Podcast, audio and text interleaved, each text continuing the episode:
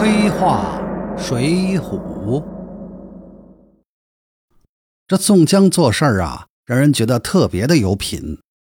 要想拿老大的位置，那也不急于一时。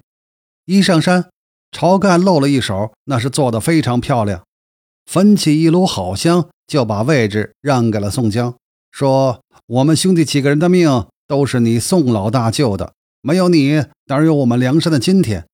这事儿指的是生陈刚一案。晁盖不是王伦，引宋江入伙，当然是为梁山的整体利益考虑。以宋江在江湖上全国性的知名度，他加盟对组织的好处那是不言而喻的。何况这次又有这么多道上的兄弟跟着上了山，这就好比前段时间爱 t 热新公司要上市前，往往请个业界知名的大佬来加盟，一个意思。但是晁盖也是当惯老大，并不是个愿意屈居人下的人物。对晁盖来说，下属有本事、有野心，并不一定是件坏事。关键是老大是否能够驾驭得住这一手，管理权拱手相让。水浒上写的是情深意重，但实质上，本人以为啊，确实是晁盖故作姿态，以退为进，啊，亦或是一种试探。若是宋江一个人上的梁山呢？比如发配江州途中直接上了梁山，那晁盖未必需要如此，直接给个第二把交椅已经非常不错了。而现在呢，却是宋江带了一大票人来，如同自己上梁山那时候一样，已经是显得强兵压主之势。那怎么安排，或者说如何驾驭宋江啊？当然是晁老大比较头痛的事情。这件事儿处理不好的话。搞不好啊，又是一场如同王伦般的火拼。晁盖摆出如此一道，宋江啊，他也是个明白人，强龙不压地头蛇，初上梁山就夺人老大的位置，不是宋江的风格。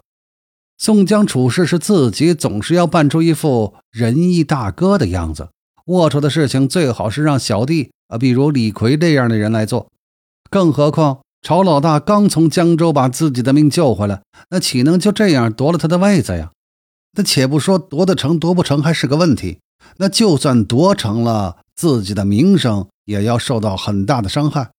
再说了，晁老大这番相让，试探做戏的成分不小，自己啊，不妨做的也漂亮一些。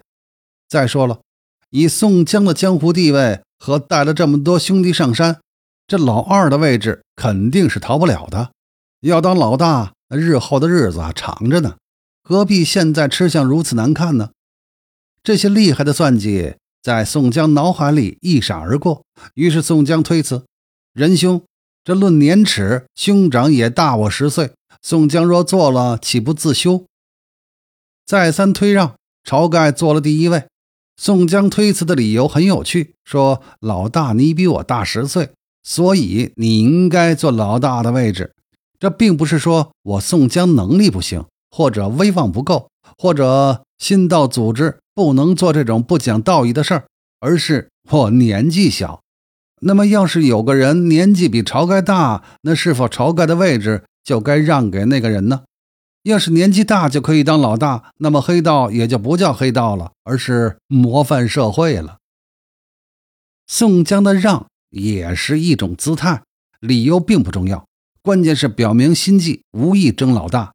一让一辞，一攻一守，两个老大的应对可以说是高手过招，一招一式令人回味无穷。晁盖目的达到，于是坐上老大的位置，而宋江则顺理成章地坐在了老二的位置上。本来老二的吴用是军师，老三公孙胜那是有特异功能的气功大师。顺延坐了老三、老四的位置，在下面这难题呀就又来了，剩下的这些大哥该怎么排呢？宋江的问题好解决，梁山可以给他的和他自己的定位都是第二把交椅，但跟宋江来的这些大哥该怎么办？下面这些大哥要是摆不平的话，搞不好也是一场内讧。问题棘手的是。若论贡献，那当然原先在梁山的十二个老大贡献最大，但是已经占了第一、第三、第四，前四名里占了三位。按理说，这第五把交椅应该是宋江系统的人做，但是这里有个问题：清风寨事件后，宋江的第一波人马已经上山了。梁山当时已经排过一次位置了，当时的排名是晁盖老大，吴用第二，公孙胜第三，林冲第四，花荣第五，秦明第六，刘唐第七，黄信第八，然后是三阮，以下是燕顺、王矮虎、吕方、郭盛、郑天寿、石勇、杜谦、宋万、朱贵、白胜。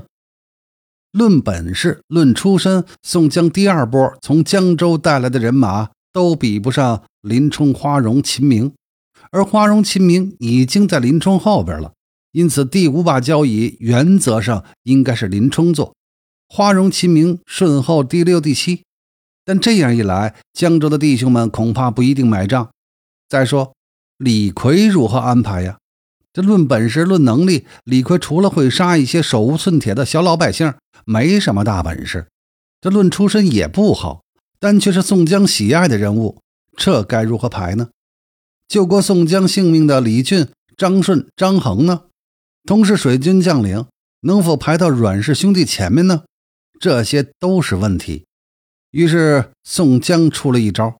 宋江说：“秋分功劳高下。”梁山伯一行旧头领去左边，主位上座；新到头领去右边，客位上座。待日后出力多寡，那时另行定夺。不能不说，这一手是真漂亮。不仅暂时化解了排位的纠纷，而且更重要的是，宋江把自己系统的和原梁山晁盖系统的大哥们做了个区隔。大家亲如一家，但是各有大哥。